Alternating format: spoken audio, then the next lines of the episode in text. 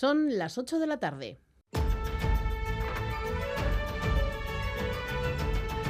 Crónica de Euskadi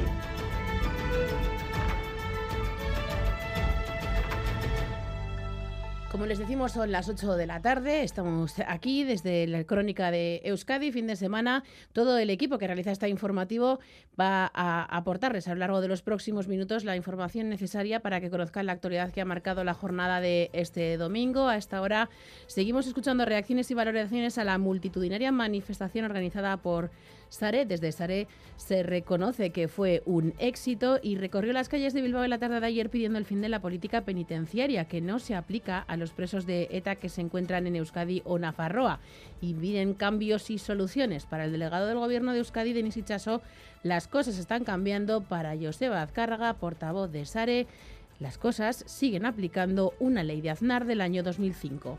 Eso es lo que ha permitido que la política, digamos, antiterrorista de la dispersión haya finalizado.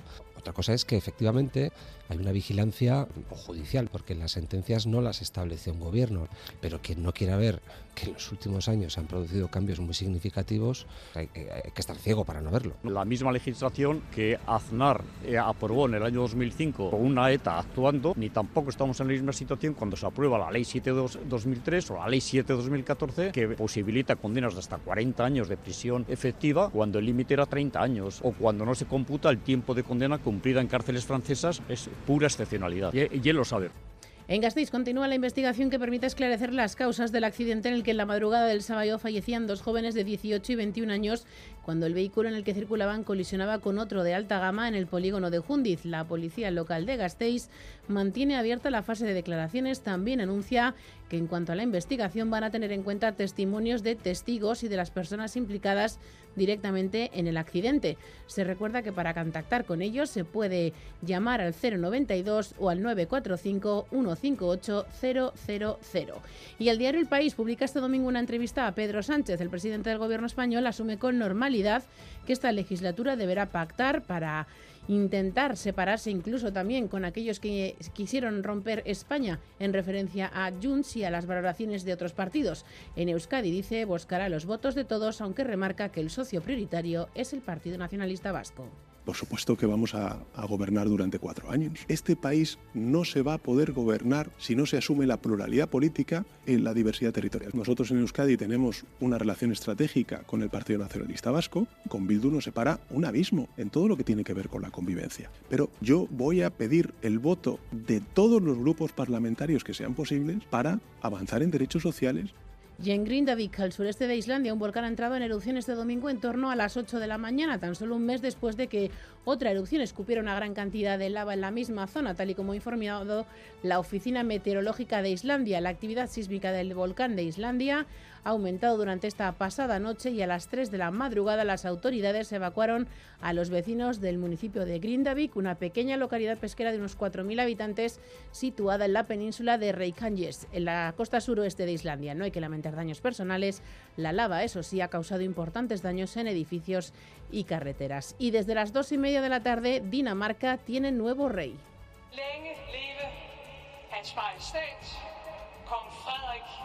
感情 Tras una sobria ceremonia, la reina Margarita ha firmado el acta de abdicación en favor de su hijo el mismo día que se cumplen 52 años desde su ascenso al trono. Eso sí, ella mantiene el título de reina, podrá ser regente cuando la situación así lo requiera. Conocemos también la previsión meteorológica para las próximas horas. Euskalmed, Nayara Barredo, Arrachaldeón. Arrachaldeón, mañana comenzaremos la semana con un tiempo muy similar, con cielos muy nubosos y también con lluvia. Mañana esa precipitación será más abundante en la vertiente cantábrica, donde lloverá de forma más frecuente, sobre todo por la mañana y en el entorno del mediodía. Y también repasamos dos sucesos en formato breve con Eder Menchaca, Arrachaldeón.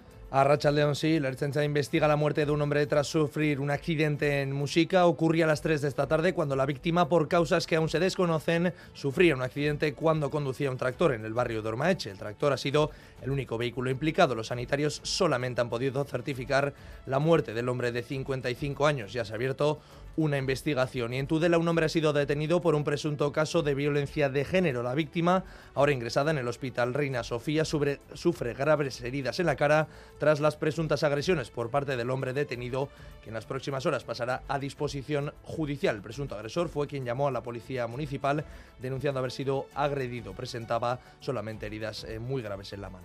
Es que ricasco Eder, reciban un saludo de nuevo de todo el equipo de esta crónica de Euskadi fin de semana en la técnica Javi Martín, así la Aparicio y Viviana Zavalla. Son las 8 y 5, comenzamos.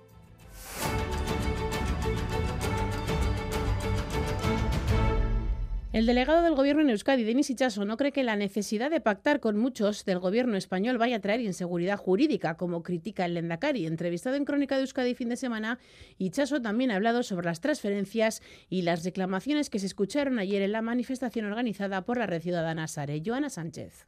Denis Ichaso recuerda que los presos de ETA ya están bajo el régimen penitenciario ordinario y que las regresiones de grado también se producían cuando la competencia estaba en manos de Interior un eh, avance de grado está sujeto no solamente a los informes de, de, la Junta, digamos, de tratamiento de las cárceles, sino que luego hay una vigilancia judicial y es la justicia la que en último término tiene la palabra sobre si esos avances de grado se producen con arreglo a la ley o no. Asegura que en un plazo breve se materializarán nuevas transferencias, entre ellas la de segunda fase de acogida de migrantes, que no permite decidir sobre asilo y acogida, pero sí sobre recursos y herramientas de inclusión. Si eso además lo trufas de la mirada que Junts ha mostrado sobre la inmigración y la expulsión de, extranjeros, pero lo que estamos hablando en Euskadi es otra cosa, se lleva hablando mucho tiempo, no es fruto de una decisión eh, reciente, sino que ya viene, viene siendo trabajado y al Lendakari Íñigo Urcuyu, que recientemente ha cuestionado la seguridad jurídica de los acuerdos en Madrid, responde Denis Ichaso que confía en la capacidad del gobierno de Sánchez para aunar diferentes sensibilidades. De esa caricatura que a veces se quiere hacer sobre los acuerdos, yo digo que este gobierno tiene gimnasia, tiene hecha ya un recorrido, conoce cuáles son los intereses y las vocaciones y las, digamos, inquietudes de cada grupo político y trata de hacer ese trabajo que es muy, muy complicado de generar y concitar adhesiones calificado de virtuosa la relación de cooperación entre PNV y PSN, Euskadi se ha mostrado seguro de que el próximo gobierno vasco será de coalición. A las declaraciones de Deris Ichaso respondía Joseba Azcárraga para el portavoz de SARE no es ordinaria una legislación que aprobó José María Aznar en 2005 y que quitó competencias a los juzgados de proximidad. Y la transferencia de migraciones en Cataluña sigue siendo la protagonista en la crónica política de Madrid. Hoy el presidente Pedro Sánchez ha intentado justificar su pacto con Junts en una entrevista en el diario El País. Allí habla de normalidad para llegar a acuerdos con quien impulsó la independencia, en alusión a Junts. También normalidad para avanzar en medidas sociales con Bildu, pero recuerda quién es su socio estratégico en Euskadi, el PNV. y Baza. Eso es, el presidente del Gobierno defiende que la transferencia de migración se recoge en el Estatuto de Cataluña. Por tanto, explica Pedro Sánchez en el país, cumplir con el Estatuto supone cumplir con la ley. Porque si nos creemos que vivimos en un Estado autonómico, lo que no podemos es concebir que las transferencias es una cesión y un chantaje, eh, porque lo que estamos haciendo es cumplir con la ley sin embargo, recuerda que la expulsión de migrantes es competencia del Estado. Aún así, Sánchez ha defendido los pactos con Junts. Pactar con quien quiso impulsar la independencia es una buena noticia y bueno para la democracia, decía el presidente. Ha puesto en valor los pactos para impulsar medidas sociales, también con Bildu, aunque recuerda que el socio estratégico en Euskadi es el PNV. Nosotros en Euskadi tenemos una relación estratégica con el Partido Nacionalista Vasco. Con Bildu nos separa un abismo en todo lo que tiene que ver con la convivencia. Pero, insisto de nuevo, desde el punto de vista políticas que pone en marcha este gobierno, yo voy a pedir el voto de todos los grupos parlamentarios que sean posibles para avanzar en derechos sociales Sánchez confía en poder agotar la legislatura para poder seguir avanzando en derechos sociales. Y en Gasteiz, la policía local sigue investigando el tráfico accidente en el que en la madrugada del sábado perdían la vida dos jóvenes de 18 y 21 años. El conductor del Polo continúa en estado muy grave, ingresado en un hospital, y la copiloto y el conductor del BMW están heridos leves. La declaración de estos dos últimos será clave para la investigación, también los testimonios de los testigos. Por ello, la policía pide nuevamente la colaboración ciudadana. Lier Puente.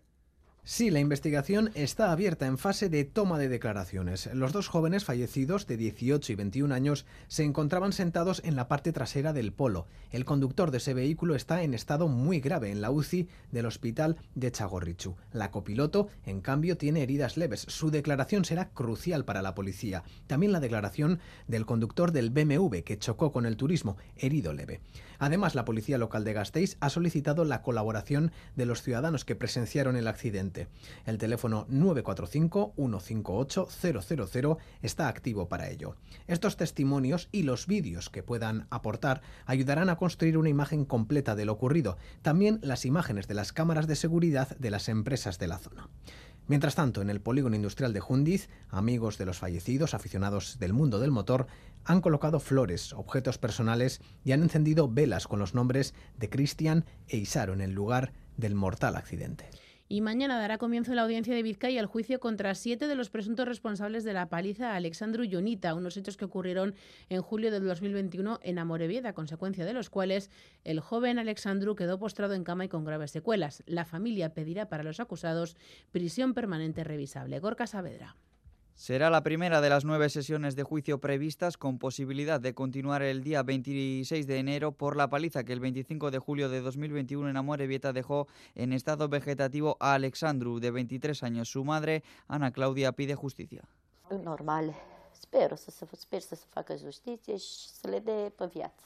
Se tomará declaración a los siete mayores de edad acusados y en la primera vista oral que se va a celebrar en la sección primera de la audiencia de Vizcaya, el tribunal también tomará testimonio a los padres de la víctima, Mariana Tulbure, abogada de la familia por lo menos se quitan la angustia que tienen. El padre lo tiene más interiorizado, pero la madre, pues no sé, como un polvorín, en cualquier momento a punto de darle una crisis de, de nervios por el estrés. Alexandru recibió una paliza con palos, botellas y puñetazos, entró en coma y a día de hoy sufre una importante discapacidad y permanece encamado. La Fiscalía pide para los acusados 14 años y 8 meses de prisión por un delito de asesinato en grado de tentativa. La acusación particular, prisión permanente revisable. Nuestro objetivo es demostrar que sí pertenecen a una banda organizada, no a un grupo criminal, y por lo tanto por eso hemos pedido asesinato en tentativa, pedimos como condena la prisión permanente revisable. Seis de los acusados se encuentran en prisión provisional y el séptimo en libertad con la obligación de comparecer ante el juzgado. La familia no quiere saber nada de ellos ni que les pidan perdón y no aceptarán ningún acuerdo no pueden entender que unos abogados o lo que sea que acuerden unas condenas para alguien que han podido hacer tanto daño a su hijo. El pasado junio, la Audiencia Provincial de Vizcaya ya confirmó las penas de entre 3 y 5 años de internamiento para los seis menores condenados. Además, impuso tres años de libertad vigilada a un séptimo por un delito de encubrimiento y de omisión de socorro y 18 meses de internamiento abierto por omisión del deber de socorro a un octavo.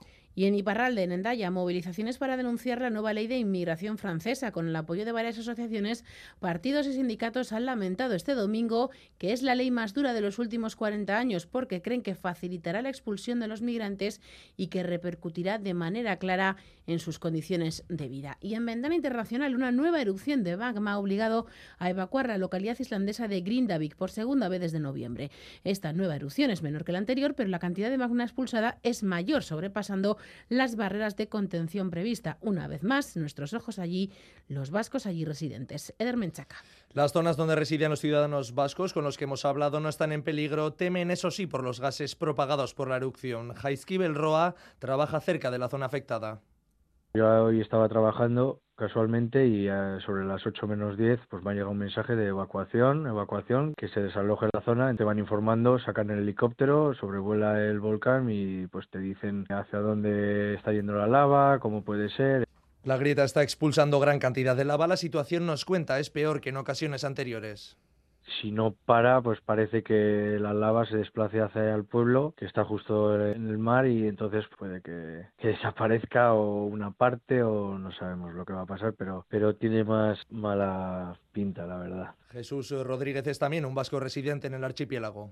Se estaba levantando un muro de contención hecho de material suelto, de arena, de piedras, para contener una posible erupción en esa zona. El problema es que la grieta está a ambos lados de ese muro. Nos cuentan, tienen preparadas máscaras de gas en casa. En esta ocasión no ha afectado al tráfico aéreo esta erupción ocurrida en el suroeste del país que nos describen se convierte a las noches en un show de luces.